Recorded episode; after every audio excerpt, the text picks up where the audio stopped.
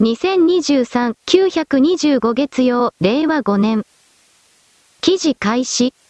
米ニューヨーク市警は22日、市内の地下鉄駅に完全自立型の警備ロボットを試験的に配備すると発表した。利用客が多いタイムズスクエア駅で深夜から未明の警備を担うという。ロボットは西部カリフォルニア州に本社を置くナイトスコープ社が製造した警護。直立した飛行機の機種のようなデザインで車輪で移動する。ボタンがついており、利用者が押すと24時間体制で死刑の担当者に連絡が取れる。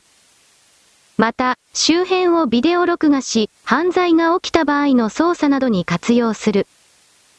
複数あるカメラは顔認識機能を備えているが、同日記者会見したアダムズ市長は作動させないと強調。リース料は1時間あたり9ドル約1333円で最低賃金以下だ。トイレ休憩も食事休憩もない。いい投資だと主張した。ニューヨークの地下鉄は24時間運行だ。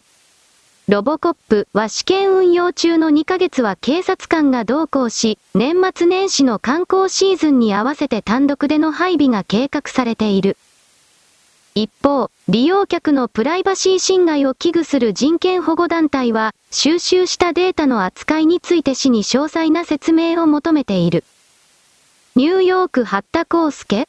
ヤフー924。記事終了黒丸私はこの取り組みは良いことだと思う警察官になりたがる人がこれから世界中で減っていくのだから少なくとも監視や追跡など機会に代行させるのは悪いことではない。未然に犯罪を防ぐという意味においてはこれらの監視体制を敷くというのは少なくとも都市部においては必要だという世界に入っている。中国はこれらのロボットを使わなくても街中にあらゆるところに監視カメラ何もかもがあるのでこうしたロボットを外に採用することはないが、アメリカはまだそこまでやっていないので新しい新規商品開拓という意味も含めてこのロボットポリスというものは重要な商品になっていく。人間の数が減ればかつてのムルタムの文明の時のような巨大なペンギンみたいな生物のように街の中をうろうろうろつき回る存在が必要となるという意味でもあろう謎の言葉を言っておくが、丸。記事開始。ニューヨーク住民、不法移民は歓迎しない。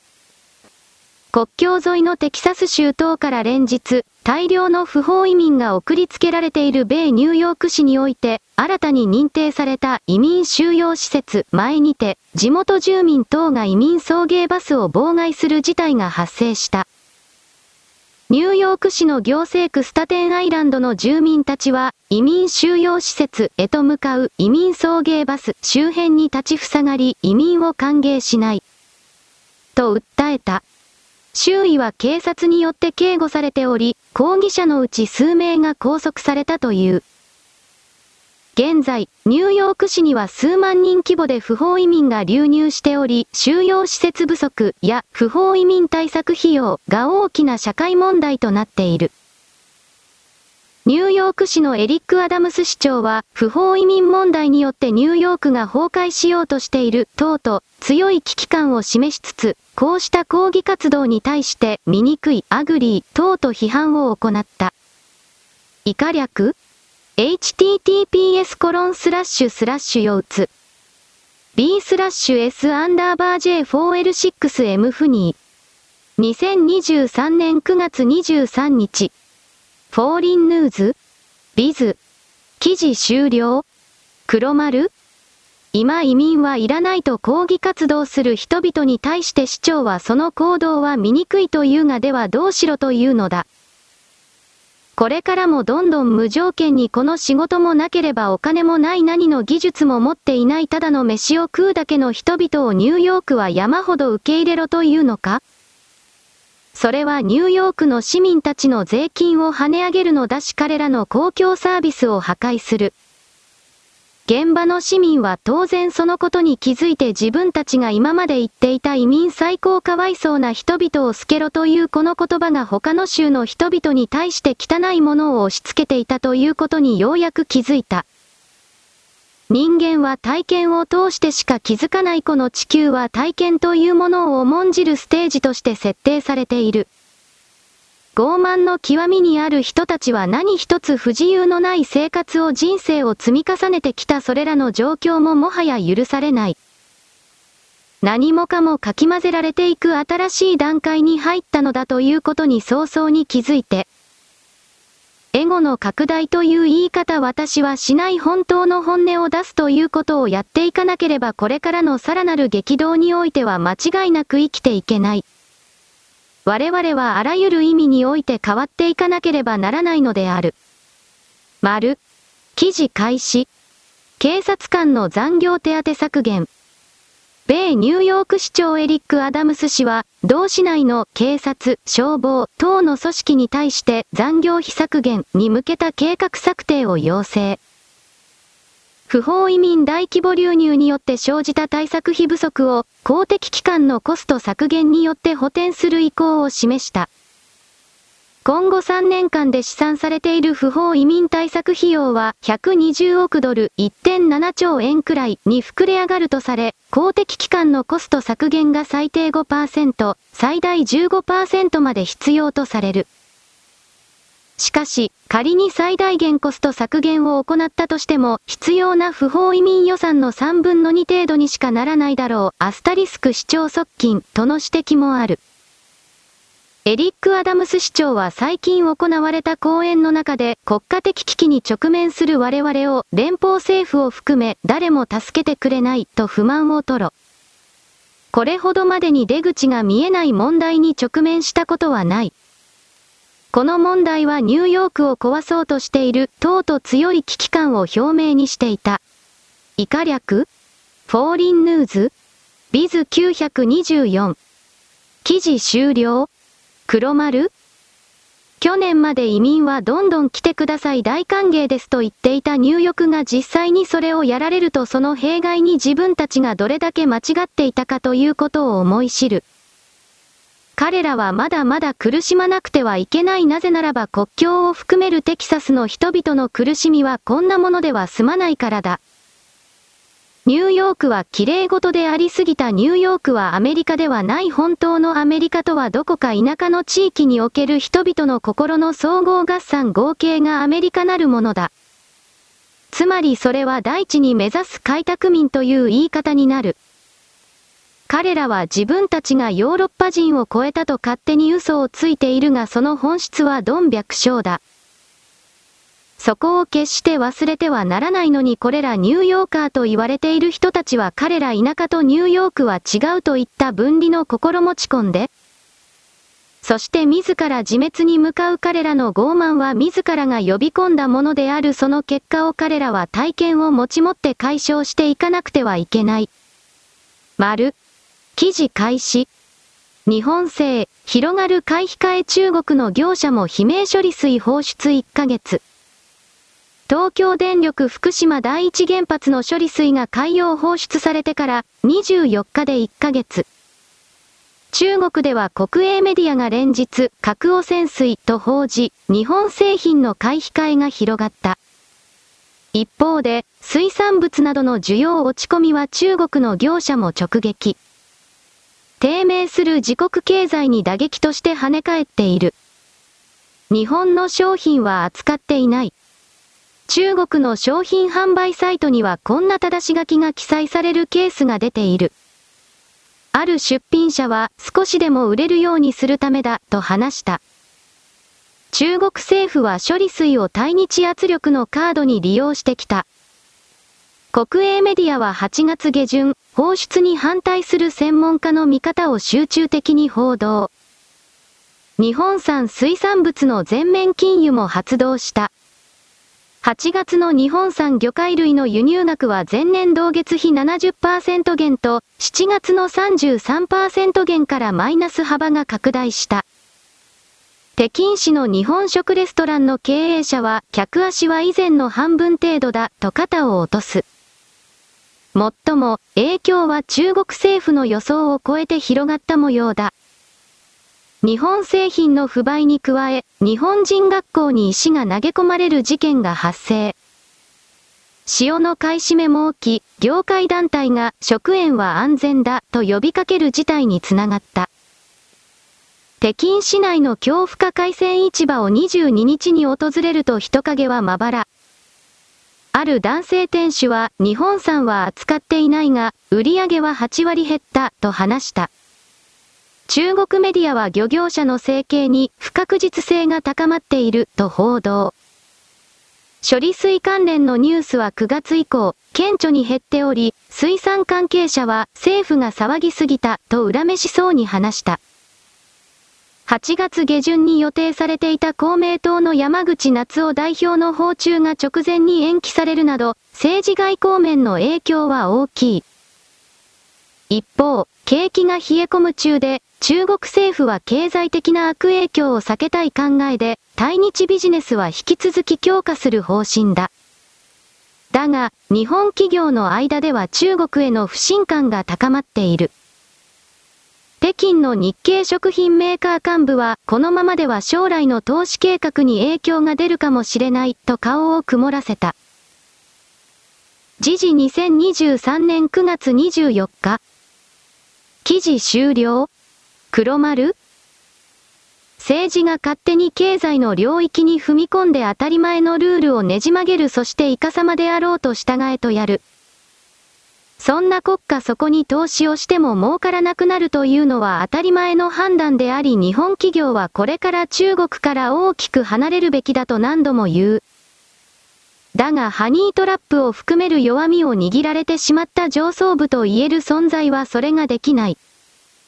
現地に愛の子を作らされてしまってそれらを人質に取られてしまっていると私はここまで言い切る。5は脳の中を中国人にされてしまった思考パターンをそのようにも言う。少し前はそのような人々は米国のパターンに染まっていたのだがそれらの人々は大分引き下がってしまった。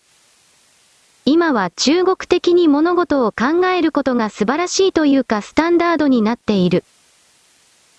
それらの背景には数こそ全てという傲慢があるそのような非合理的なパターンを全て捨てなければ本当の意味での利益の獲得はない。私は日本の中での県機経営者たちは中国からバレないようにバックして引き下がっていくことを強く望んでいる。丸。記事開始。入党への一歩踏み出せた。新委員長の訴え響く。鳥取で語る集い。集い、後に取り組まれた懇談会では、新氏が入党を呼びかけ。その場で入党を決めた女性66はずっと共産党と気持ちは一緒だったが、新さんの話を聞いて決意できた。これからは周りの信頼できる仲間と共に頑張りたいと語りました。赤旗924。記事終了黒丸もちろんこの発言者のババアは桜田そんな普通の人が共産党に入るわけがない。そして赤旗のこれら画像写真を見ればわかるが若者が一人もいないいたとしてそれは親から命令されただとか中間だとか外国人そういうものだろうと私は一方的に判定を下す。だがとにかく99%は老人だこの意味を考えるべきだ誰もこの共産主義というものを支持していないのである。これらの老人たちがすべて死に絶えた時我々日本は新しい一歩を人類は新しい一歩を踏み出すことができる。未来は本当に明るいこれらの老人たちは即座に加速度をつけて死んでいくからだこれから。丸。記事開始。ジャーナリストの青木理氏が24日、TBS 系サンデーモーニングに出演し、日本政府が沖縄を追い詰めているとコメントした。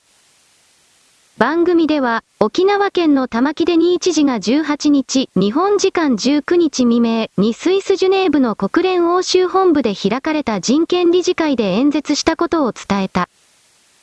玉城知事は、米軍基地の70%が沖縄に集中し、普天間飛行場の辺野古移設の工事で埋め立てが進んでいると説明。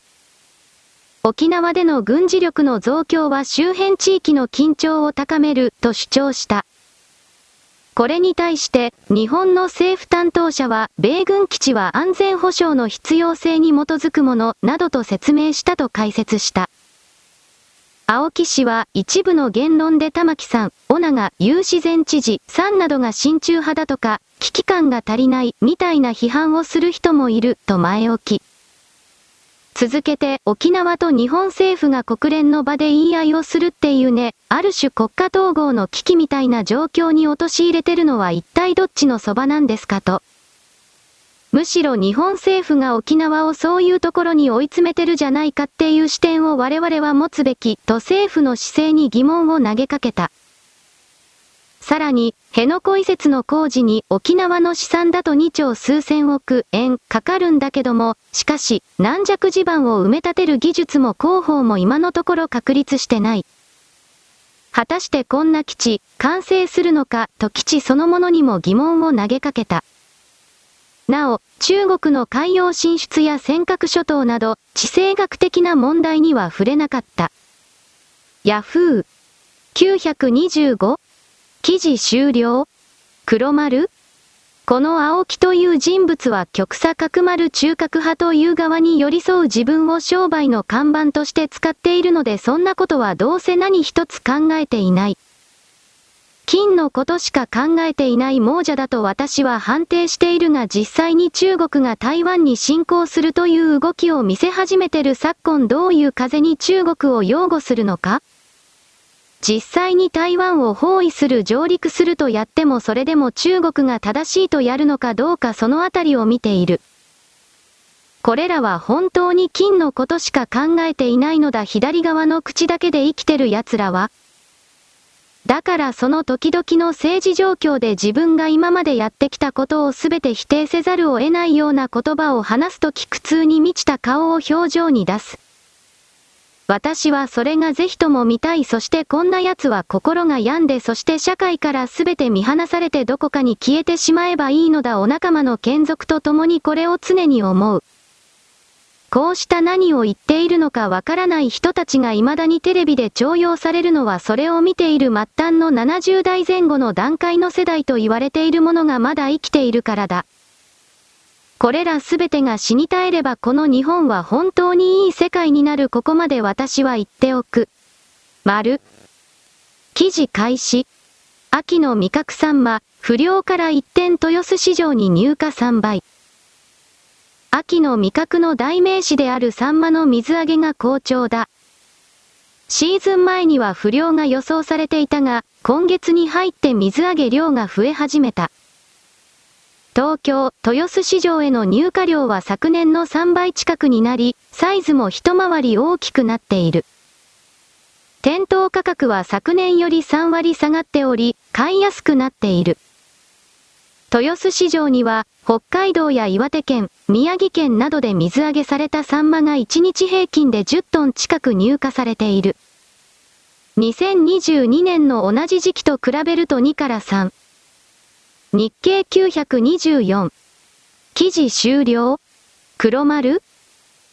サンマの数が増えたということではないだろう日本の水産加工物禁止という措置を取った中国が中国人たちが日本の近海に魚を取ってそれを自国で裁くことを禁止した結果からすればそうなるのだがとっても売れないのだから日本近海にまで出かけていってそして魚を取ることをするのは無駄だ。燃料代も高いなので中国人たちはこれらの魚を取らなくなっている私はそのように取る。もちろん中国人のことだから日本近海で取った魚を中国産と言わずに適当な名前をつけて加工食品として出してしまうだろうがそれでもその動きがないということは中国の国内経済が我々が想像する以上に冷え込んで折燃料を確保できないのだろうなということが伺える。あなたはどう思ってるか知らないが今の中国の経済の沈没というものは我々がバブルが崩壊した時の経験に比べれば1000倍も1万倍もすごいものになる。これは確実だそれを踏まえて中国から山ほど犯罪者だ日本にやってくるということを理解して備えなければならないと私は言うのである。丸。記事開始。中国政府はブラックロックと言った。中国に進出している大手銀行の幹部や経営トップに対して、仕事時間の3分の1は習近平思想の学習に割くように、命令しているとブルームバーグや FT が報道しています。習近平思想講座への参加は義務化毎月習近平思想の本を数冊読み、レポートも提出させる。野田総 W。ってことは中国で営業してる日本金融機関も習近平思想を受けてるんですね、あきれ。https コロンスラッシュスラッシュツイッター。コムスラッシュ2022命名3ステータス 170K3219 兆7272億5724万3909記事終了黒丸習近平思想なるものの中身はないだが自分が毛沢東の次にまたは並び立つ偉大な指導者であると印象づけたい習近平さんは中国の国民のすべてにこれを強制する。これを覚えて試験などにクリアしなければ出世がおぼつかないのだからみんな必死になってこの非合理な動きに賛同する。それを中国人だけではなく中国に居住する外国人にまでこれを強要するということはこれは中世の？いや古代の中国のありさまをそのまま現代に再現したいという彼の強い希望エゴというものが見え隠れする。権威に従うすべてという図式だ我々新しい時代に向かう人類はその権威というものをすべて否定する。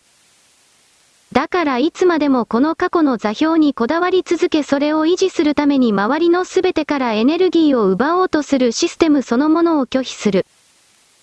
そしてこれらは廃棄されていくあなたはどちらのそばに残っていたいのかを今強く問われているこれを私はあなたに何度も言っているのである。丸。記事開始。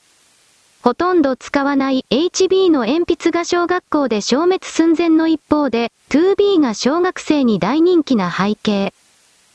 ざっくり言うと、学童向けの鉛筆は、現代は 2B が主流になっているという。トンボ鉛筆広報部によると、2022年には HB の割合は2%に。授業の IT 化の影響で書く機会が減り、筆圧が下がってしまうと分析した。今の小学生は HB の鉛筆はほとんど使わないようです。子供たちの筆箱の中も B や 2B、4B しか入っていませんと小学4年生の母親。昭和世代にとって 2B は書写やスケッチの授業でしか使わなかった記憶がある。それが今や主流になっているのだという。学校で使う鉛筆に何が起きているのだろうか。1913年創業の老舗鉛筆メーカートンボ鉛筆の広報部に聞いた。HB はわずか2%。実は学童向けの鉛筆は2000年にはすでに 2B が49%、HB が14%という割合になっていました。その流れは年々加速していて、2022年には 2B が74%、HB はわずか2%にとどまっています。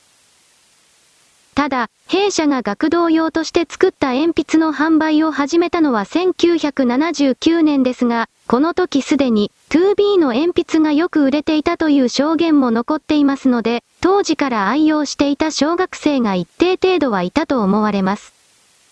HB は2%。なんとも敏な印象を覚えずに入られないが、どうしてこのような濃い鉛筆が好まれる状況になったのだろうか。授業の IT 化の影響が大きいと思います。パソコンなどが普及したことでキーボードを叩くことが多くなりました。必然的にノートに書き写すなどの機会は減ります。日常的に書くことをしないと、筆圧が下がってしまう傾向にありますので、芯が硬い HB では書きづらく、指や手首が疲れてしまうのです。また、濃い、柔らかい鉛筆は文字の止め、跳ね、払いをしっかり表現できますし、書いている時の力の加減も調節できます。そういったことから小学生にはメリットがあると思います。トンボ鉛筆広報部、以下道。企業や役所では HB が活躍。ジュライム記事終了黒丸鉛筆の濃さというものは 6H から 6B までの範囲だったと思うが記憶が定かではない。そして HB の一つ上には F というものがあった。そして HB の下にも何かあったと思うが覚えていない。F は HB と H の間の濃さだったと思う製図などに使っていたのではないかとこれまた記憶が定かではない。そもそも交尾の学生はシャープペンシルではないのかと普通に思ったがそれを飛び越してタブレットになっているのだから。人々は字が汚くなってるなぁと私は最近気になっていたけれどそれは小さい時から文字を書かないのだからバカも増えるし字も汚いのは当たり前だとその結論を持った。文字を書くというのは精神鍛錬の一部にもつながるのでこの習慣を手放すことは私は長期的に見て非合理だと思っているがそのあたりのことを多くの人々はどのように考えるのか色々うなってしまうのである。丸。記事開始。タレントの上沼恵美子が23日に YouTube チャンネル、上沼恵美子チャンネルを更新。最近行ったラーメン屋がまずかったとブチギレる一幕があった。上沼は、こないだ行ったラーメン屋、初めて行ったんやけど、世にもまずいラーメン屋だったわ、と切り出した。上沼によると、その店はいつも行列ができるほど繁盛しており、外に立っている上りなど店構えも美味しそうだったため、以前から気になっていたという。ラーメンは1000円ちょっとで食券を購入するシステム。事前に麺の硬さやスープの濃さ、油の量などを聞かれという。上沼は出てきたんが、あれは何て言ったらいいのかな、ラーメンじゃないな。ラーメンって箸で上に上げた時にちょっとツヤがあって、湯気が上がって。で、ツルツルツルといかへんねん。硬いから例えるなら段ボールの紙をつけてる感じかな？あれは麺じゃないと呆れ顔。確かに麺は固めでと発注したものの、その範疇を超えてきたという。さらに何があかんって、豚骨が真っ白でギトギト、ちょっと吸うてみようと思ったらまあ脂っこい、ここ、口元にまとわりつくわ、嫌いやわ、と思った。匂いもぬるい。なんでぬるいんやろうと思ったら、卵がどんと大きいの入ってるけど、それが冷たいねん。氷みたいに？焼き豚二つ乗ってんねん、それが冷たいねん。冷凍してるみたいに？とにかくカチコチや、とまくし立てた。また、店員の態度もダラダラダラダラして気に触ったとか。店員の T シャツには、情熱、気は抜かない、やるぞ、などの文字があったが、全然やる気ないねん。T シャツだけやる気あって、とピシャリ。上沼は、もう二度と、と思いましたね。でも、並んでんねん。店もいい場所にあるから、車ですっと入りやすいし、駐車場も広いから入る気持ちはわかるねんけどね。外面はええねん。中入ったら偉いこと。最悪？ここはまずいよ、と小さく書いたのを貼ってこよかなと思ったくらい、と顔をしかめていた。東京スポーツ。925? 記事終了？黒丸？この記事に関してはラーメン二郎のことを言ったのだとまことしやかに言う人がいるしかし店の名前が挙げられていないのでそのあたりはわからない。芸能人というのは基本的には嘘をつく言葉でそして体を動かしているだけでそれを見てもらうだけでお金を得ている人たちだから嘘をつくというのも演出の一つだと捉える。そしてこの記事にあるようにそれが検証不可能な記事な場合においては上手に嘘をつくだろ。それが判明した時に自分の商品価値が下がったら困るので最初から最後までフィクションであると捉えていた方が良い。消費者はその嘘を含めて楽しんでいるのだという声もある私はこれを言い返そうそんなものになんで付き合わなくてはいけないのだと真面目に考えてみるべきではないかとこれを言うのである。丸。記事開始。ロシア政府は21日、ガソリンとディーゼル油の国外輸出を原則的に禁止する方針を発表した。国内の燃料価格を安定させるための一時的な措置だとしている。ロシア国内では、ウクライナ侵略が招いた世界的な原油価格の高騰などを背景に、ガソリンとディーゼル油の価格が上がっている。米ブルームバーグ通信によると、年初から9月18日までにガソリンとディーゼル油の小売価格が9.4%上昇した。ロシア政府としては、燃料の入手が困難な状況が続いて国民の不満が高まることを懸念しているとみられる。ロイター通信によると、ロシア主導の経済圏に加盟しているベラルーシ、カザフスタン、アルメニア、キルギスには輸出禁止は適用されない。読売 ?924、記事終了黒丸？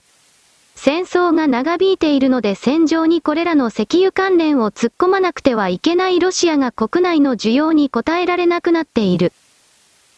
そういうことだと思う。そしてヨーロッパでは冬が近いロシアの石油天然ガスはなんだかんだ言って少しずつ再開されているのだが報道には出ていない。日本の報道はダメだなぁと思いつつヨーロッパの人々の生活をおもんばかることができない我々というのも相当鈍感だなとも言う。このヨーロッパのコントロールをしたいという思惑は当然あるだが何よりも国内の石油供給が滞るとせっかく高い支持率のプーチン大統領の権威が揺らぐいろいろな思惑があるだろうなと言っておく。丸、記事開始。ノーベル賞級の研究成果を上げるには、少額の研究費を多くの研究者に配る方がいい。そんな分析結果を、筑波大と弘前大のチームがまとめた。研究費の配分で選択と集中が進む中、広く浅く支援する重要性を指摘している。チームは政府が1991年以降、生命科学、医学分野に配分した科学研究費助成事業、科研費約18万件を対象に、研究費と論文数などとの関係を調べた。その結果、500万円以下の少額研究費を多くの研究者に配る方が、高額な研究費を限られた研究者に配分するよりも、iPS 細胞、人工多能性幹細胞の作成などノーベル賞級の研究成果を効率よく出せていた。一方、5000万円以上の高額になると、画期的な成果の論文数は科研費の受給前よりも減ったとい。読売 ?924 記事終了？黒丸？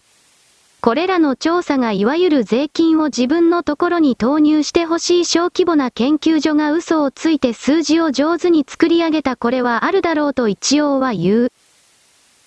ただ私はこの概念はおそらく間違っていないと捉えるそれはなぜかというとスーパーコンピューター1台に頼るよりも分散型システムを作っていった方がおそらくは効率がいいからだ。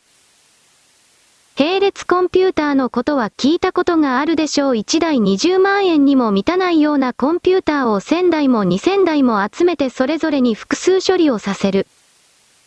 スーパーコンピューターは1台10億円100億円する。けれど並列型はその10分の1にも100分の1にも満たない金額でスーパーコンピューターの8割9割に近いほどの結果を出すおそらくこの報告書はそれを言いたいのだと思う。ケースバイケースだなと思いつつもこの並列型処理をやるというのは同様の研究者を複数たくさん育てるということだから知識が広範囲に広がって結果として日本人のためになるのではないかこのように捉えるのである。丸。記事開始。ぼったくりにも限度ある FF イベントで売店の焼きそば巡り騒動運営謝罪スタッフが半ばパニックに。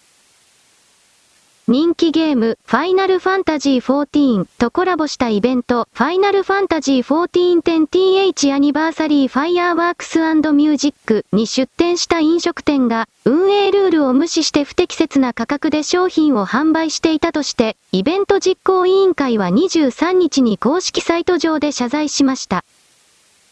ファイナルファンタジー 1410th アニバーサリーファイヤーワークスミュージックは、同作をテーマにした花火と音楽が楽しめるイベント。8月26日に大阪、花園ラグビー場で開催され、11月3日には千葉、幕張でも開催が予定されています。大阪で開催されたイベントをめぐっては、売店で具のない焼きそばが1000円前後の価格で販売されていたとして、X、Twitter でひどすぎる、ぼったくりにも限度がある、などと物議をかもしていました。また、現地を訪れていたとみられるユーザーからは、イベント中に価格が値上がりしていた、という報告も聞かれていました。イベントの実行委員会は9月23日に公式サイト上で、東大阪花園ラグビー場特設会場ご来場の皆様へ飲食ブース運営におけるお詫びと今後の対応につきまして、と題した文書を掲載。8月26日のイベントにおいて当日18時頃からそれまで具の入った焼きそばを販売していた店舗が適切な料金設定をしないまま具のない焼きそばの販売に切り替えて営業を行っていた事実が確認されたと不適切な販売が行われていたことを認めました。運営の店側への調査によると当日の行きさつは以下の通りだとしています。具材が枯渇したにもかかわらず、お客様の行列が続いたことから販売担当スタッフが半ばパニック状態に陥り、当イベントの飲食ブース運営ルールを無視し販売を継続。その際、行列の解消を意図して、具のない焼きそばを当初の価格より値上げして販売を行っておりました。本来であれば閉店すべきところ、出店店舗の管理者が不在であり適切な判断を行えなかったこと、また、運営側の管理が十分行き届いておらず現地での指導がなされなかったことにより、このような事故に至りました。https コロンスラッシュスラッシュ i イ。ムガー？コムスラッシュエン8イモ jpg ヤフー。925記事終了？黒丸？私は画像を見てびっくりした本当に焼きそばの麺だけを売っていたこんなものが1000円さすがにふざけるなと言ってしまう。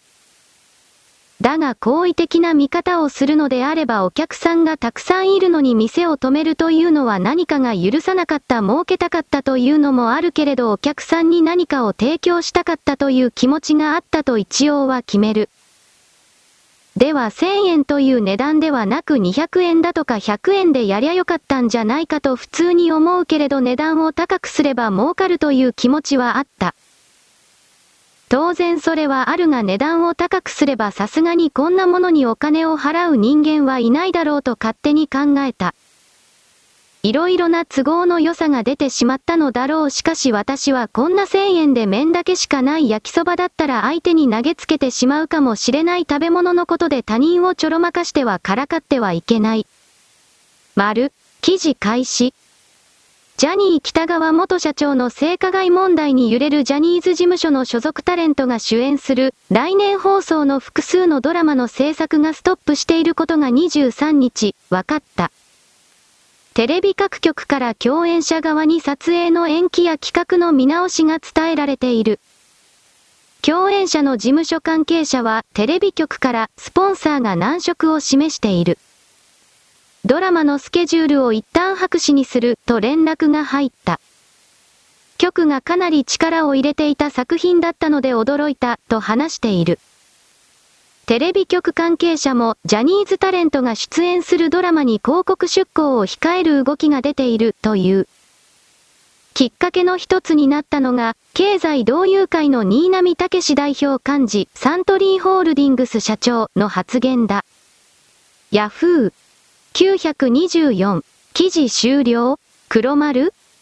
サントリーのこの社長というのは確か以前はローソンの社長していたのではなかったかと思うファミリーマートだったかもしれないが、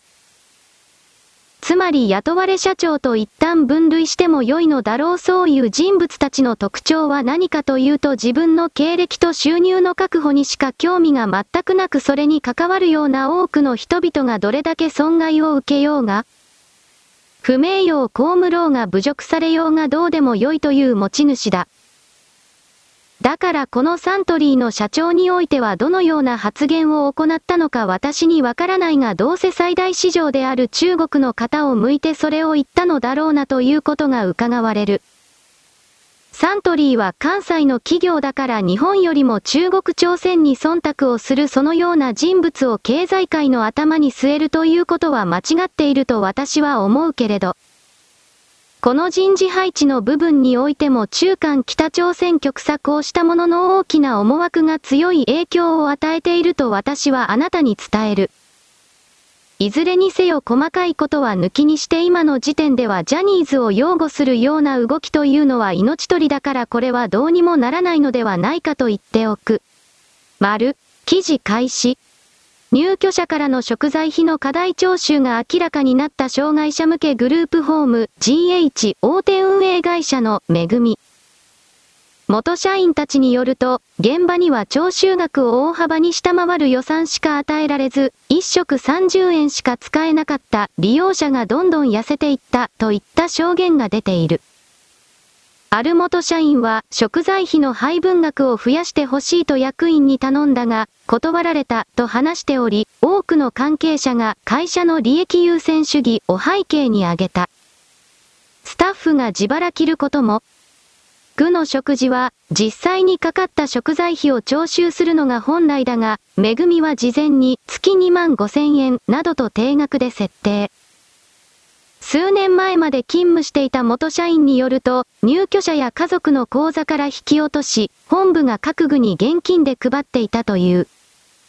平日は2食で、土日は3食。この元社員が勤めていた愛知県内の具では入居者の人数に対しどう考えても無理という金額しか配分されなかったと振り返る。少しでも安いスーパーを回り、スタッフが自腹を切ったり、食材を自宅から持ってきたりして提供していた。配分額は徴収の3分の1程度。徴収額に比べ実際の配分額は3分の1程度。おかしい、と思い、役員に増額を求めたが、会社の決まりだから、その金額でやって、と断られたという。めぐみが運営する障害者向けの住宅型有料老人ホームで働いていた看護師は、パンフレットでは、一食数百円と書いていたのに、実際は一食30円の予算しかなかった、と証言。ご飯を糸こんにゃくでかさ増しして、おかずを上に乗せた丼だけで済ませていた。カップラーメンだけのこともあった、と話す。めぐみの訪問看護ステーションに勤めていた別の元社員は、食材費はなるべく削るよう役員から指示が下りていて、粗末な食事のため低栄養で痩せていく入居者が何人もいた、と憤り混じりに明かした。会社は利益のことしか。課題徴収は恋だったのか？ある元幹部社員は、徴収する食材費に、買い出しに使う車のガソリン代や調理の人件費も含めて良いのだと勘違いしていた、と否定。一方、別の元社員は上層部は分かってやっていたと話しており、見方は分かれる。ただ、元社員の多くが会社はとにかく利益のことしか考えていなかったと口を揃えた。めぐみは今年春頃から入居者の家族向けに説明会を開き、全事業所を調査し、利用開始時点まで遡って返還するとの方針を示している。だが、具をすでに退去したある障害者の家族は一切説明がない。元社員らは、ここ数年で事業を急拡大させたため、通常の運営すら追いついていないと指摘。退去者を含めて完全に返還されるかどうかは不透明感が漂う。西日本。924。記事終了黒丸恵みと書いて K とも読む K というのはアルファベットの K にもつながる。そして私は以前にも言ったが日本国内でこのアルファベットの K に由来するような企業や集団というものに背後に韓国の存在が北朝鮮の存在特に韓国なのだがそれがいるかいないかということを常に疑いということを言った。そしてそれらの韓国の連中のさらに背後には中国人たちがいるこの構造があるのだということも言った。私はこの K と言われている組織体を初めて知ったがこの悪逆非道な行いを見るにつけて日本人になら何をやってもいいのだ。日本人は我々に対してひどいことをしたのだからというフィクションのもとに徹底的に搾取を繰り返す。統一協会の関係者が介護資本にいるのではないかここまで疑った。統一協会関係者がいないのであればそれは普通の在日韓国がいるのかなとも考えた。北朝鮮の総連がこうした介護事業そういうものに巧妙に潜り込んでいるそういう記事も読んだ。在日南北ということだそして在日南北が日本の中でうごめくときはそれらの商売の流れの上流に必ず中国の対応要因相手先がいる。基本的にはそのように捉えても良い私はこの記事においては相当の大陸半島勢力の搾取が隠されているのではないかと今すごく疑っている。丸。記事開始。所沢のタイソンの YouTube チャンネルは登録者数37,800人、これまで580本の動画を投稿してきた。今回の動画の冒頭では、ベースを弾いてノリノリの様子で歌っていた久保だが、後半になると頭を抱えスタッフに、ここ最近の動画の再生数見てみろ、悲惨だぞ。オワコンよタイソンチャンネルが、いよいよオワコン、と嘆いた。最近アップされた動画の再生回数は、2万回前後。1万回を切る企画もあった。ブレイキングダウン参戦前後は10万回を上回る時もあり、奥野に負けた直後の動画は75万回に達した回もあった。ところが大会から約1ヶ月が経過し、数字が落ち着いていた印象も否めなかった。落ち込む姿を見せた久保は、このチャンネルは終わってんなと気づいた。俺も YouTube で飯を食っているわけではなく、片手間でやっているだけなんで、切りよく今日でタイソンチャンネルをやめようと。登録者数は伸びているし、YouTube の歴はそこそこ長いけど、もういいかなって。楽しんでくれていた方には申し訳ないけど、今日限り。コラボとか予定していたけど、すべてお断りして、タイソンチャンネル、これにて終了、と宣言した。今回の動画を見たユーザーは天才ですね。次どうやって出てくるのか楽しみにしています。や、また、明日ね、といった番組の終了を信じていない声や、ええやだ、引退しないでほしいな、という惜しむ声も散見された。本当にタイソンチャンネルは、終わってしまうのか？これも久保の戦略なのか、しばらくすれば結果がわかることだろう。エファイト924。記事終了黒丸ごぼうのという政治団体の頭多くのという人と1分間だけを使った格闘対戦をやったと私は理解しているが、ひょっとしたらそれはゲームなのかなとも思ったりしている詳細は知らない。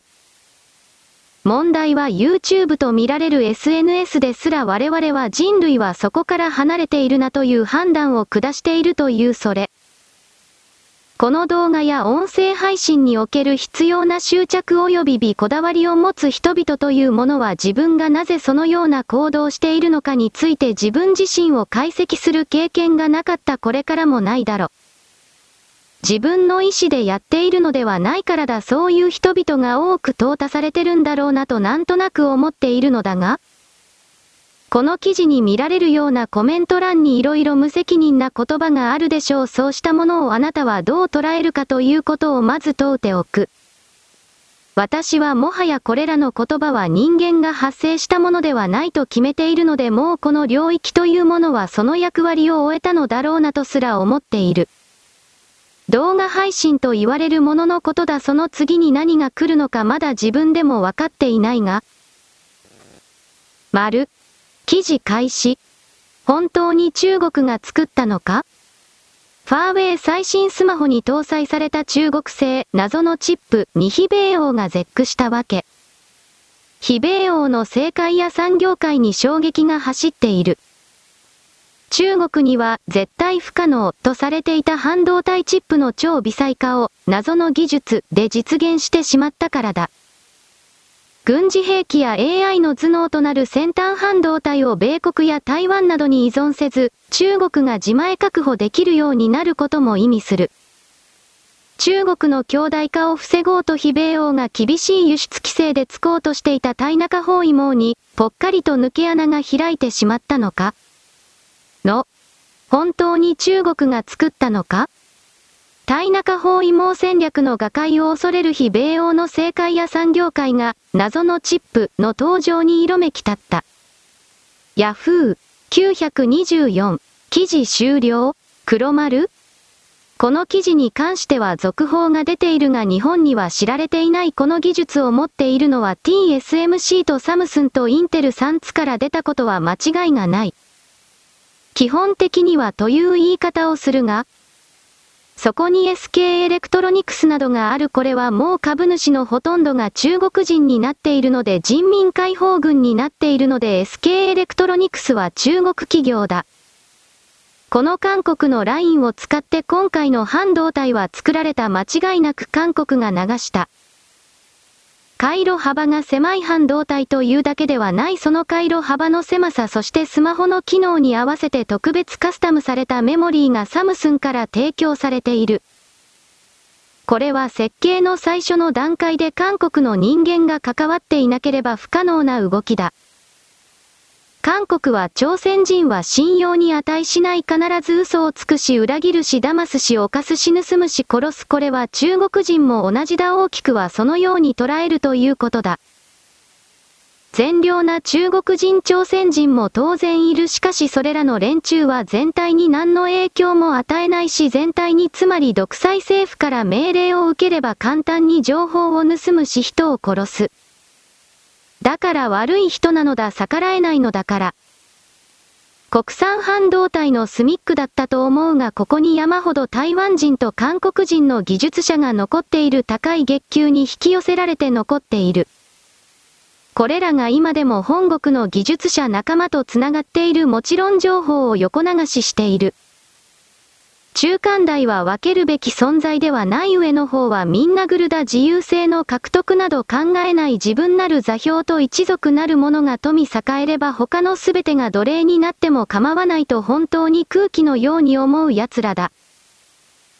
それが儒教ということである私はこの概念に到達することが永久にない親中派と言われている連中は永久に彼らの奴隷として生きる人間ではない存在とみなしているのでもともと分かり合えるはずがないなと自分で決めた。力のないクズの私はこうやってあなたなる座標に独り言を言ってそれらの危険性などただ伝えるのみだ。だがそれこそな日本人になるものができるまず最初にできる本当に大事なことなのだということ私はあなたにそれこそ伝えておく。丸。記事開始。マレーシア南部ジョホール、ジョホール、州の人工島での都市開発プロジェクトは、中国不動産開発大手、碧景園、カントリーガーデンが手掛ける総事業費1000億米ドル、約14兆8000億円の巨大事業だ。しかし今、本土と島を結ぶ橋は一部崩落しており、コンドミニアムや店舗が入る高層ビルは空室が目立っている。開発区はフォレストシティ、フォレストシティと呼ばれ、中国の中間層に狙いを定めた物件を揃えていた。だが、売れ行きは低調で、中国による外貨管理、新型コロナウイルス禍に伴う経済活動の停止、中国の影響増大に対する国内での反発といった事態に直面。さらにここに来て、壁経営自体の資金繰り悪化を受け、雲行きが一段と怪しくなってきた。同社は現在、1960億米ドル、約29兆円相当の債務を抱え込む。碧景園は今年1、6月期に半期として過去最大の赤字を計上したと発表。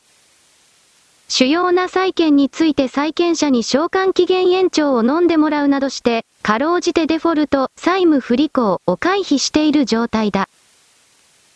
フォレストシティの2万6000件に及ぶ物件の中から、5年前に約43万ドル、約6350万円相当の物件を購入した中国河南、ヘ南、省出身のジャオボジアンさん29は、青経園は資金繰り難を克服できると期待している、と語る。人が集まらなければ、フォレストシティで商売ができなくなる。対岸はきらびやかな都市国家シンガポール。ここフォレストシティは、壁経園を高みへと押し上げた野心的な賭けの一つだった。しかし今や、厳しい現実が突きつけられようとしている。フォレストシティは中国主導の巨大経済圏構想一帯一路ベルトロードの下、マレーシアのスルタン、イスラム王国も一部出資する運営会社によって手掛けられた。最終的には70万人を呼び込みたい考えだが、現在、住民は9000人にとどまっている。ヤフー924記事終了黒丸これは記事になってるだけでマシ。記事になっていない中国絡みの案件が何万件も全世界に存在している。そしてそれらのすべては吹き飛ぶつまり工事は止まる塩金の支払いが行われることはない弁償されることもない。私は中国が完全に全てをチャラにする特性例をすると見ている簡単に言えば人民元で支払われたお金の記録を全て無視するチャラにする。そして新しい通貨を発行してそこから新規一転最初からすべてやり直す金持ちたちの持っている財産はすべて国家が没収する社会主義国家だから。そして新しい通貨を共産党という政治組織が勝手な判断で国民に配る最初の一回だけ住宅もこの廃墟の島やビルなどをタダであてがう最初の一回だけ5は通常の生活をせよと命令する従わなければ軍隊を使って殺す大きくはその方向で事態は進むと判断する。それ以外に中国共産党が助かる道がないからだ国民がではない国家がではない中国共産党が助かる道がないからだ。そうしたことの動きがこれから多くの人々不幸に叩き落とすのはもちろんのことである。丸。記事開始。2019年には3188万人のインバウンド客が日本を訪れていたが、そのうち30%が中国本土からの観光客だった。日本の観光市場にとってお得意様だった中国人観光客の消失をホテル側はどう思っているのだろうか。意外にもホテル側の受け止めは至って冷静だ。受け入れ体制ができていないので、今中国人団体観光客に来られても困る、と、名門ホテルの幹部は胸をなで下ろす。他のホテルも幾度オンに中国人客のキャンセルなどによる影響はほとんどないと語る。実際、インバウンドを集客できる都内のホテルの経営状況はコロナから急回復している。藤田観光が運営する1000室以上の大型ホテル、新宿ワシントンホテルの客室単価、稼働率は現在、コロナ禍前を上回っている。中国本土からの需要は回復していないものの、家族やグループでの宿泊が多い他の国からのインバウンド客が増えたことで、宿泊人数が増加し客室単価の上昇につながっているのだ。中略ホテル側はコロナ禍後の顧客層の変化にも対応してきた。欧米インバウンド客や国内レジャー客は個人旅行が中心だ。こうした個人客は、ホテルが提示した価格で予約をするため単価が高くなりやすい。他方、中国人は団体客が多い。団体客は数十名など大規模の予約が事前には入るため稼働が高くなるが、旅行代理店へ客室を安く販売することが多い。人手不足が顕著な今、わざわざ客室稼働を上げ、単価を下げてまで中国人の団体客を取らなくてもいいというのがホテル側の本音なのだ。ヤフー924記事終了黒丸中国の関連の記事のすべてには数というものがついて回る数が多ければ何もかも支配コントロールできる相手を言いなりにできるという基本原理が中国にはあり、中国人と名乗る存在はそれは当たり前であり自分たち以外のすべての人間は中国人に服従するのだというのはその概念から生きている。だからこの中国なる存在から数を強奪しなくてはいけない没収しなければいけない彼らを少数民族のそばに落とさなければならないそしてそれが始まっている。この地球上で猛烈な人口消滅の動きが開始されているがその消滅の度合いが一番大きくなるのはエゴと言われているものが多い座標がそのようになる。私の見え方からするとそれは中国であり宗教権益なのである優勢主義者の連中は言うほど数がないので同様に減るけれど目立たない。中国なる座標から傲慢を取り上げ彼らに何をやってもうまくいかないという彼らの言葉で言うところの屈辱これを学ばせる最後の機会が来た。それすら拒否するのであればあとは消滅だけだそして彼らはそれを望んでいる私は現時点そう捉えている。丸。記事開始。イオンがプラスチック製のレジ袋から切り替えて導入する予定の紙袋の価格を変更すると発表しました。イオンはプラスチックの使用をさらに削減するため、総合スーパーのイオンやイオンスタイルの前店で、医療品や日用品売り場などで提供しているプラスチック製レジ袋を来月5日から順次、紙袋に切り替えると発表しています。その紙袋の価格について、当初は高20円、中、大、特大を30円で提供するとしていましたが、小は10円、中、大、特大は20円で提供することに変更したということです。変更した理由について、イオンは、客からの反響などを考慮したとしています。ヤフー924記事終了黒丸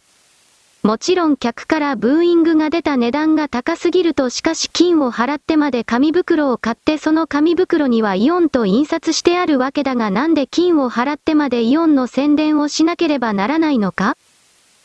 イオンに限らず例えばアマゾンなどでは買い物をすればアマゾンで買った評価をくださいなどとやってくる。なぜ金を払ってなおかつ買ったやつを褒めてやらなくてはいけないのだそれに対しての何かの見返りはあるのか？ないこの世界はいつの間にか要求するばかりが偉いとそれが当然だ力があるから文句があるならかかってこいとでも言わないどうしようもない一方通行の世界に変わってしまっている。私はそのような傲慢が人間世界をダメにしていったのだろうと見ている立場だから。イオンの紙袋の便乗値上げ及び宣伝をやり続けるというこの傲慢な態度に腹を立てている。イオンなど消えてしまえばいいなどと過激な言葉を一応出しておこう。丸。記事開始。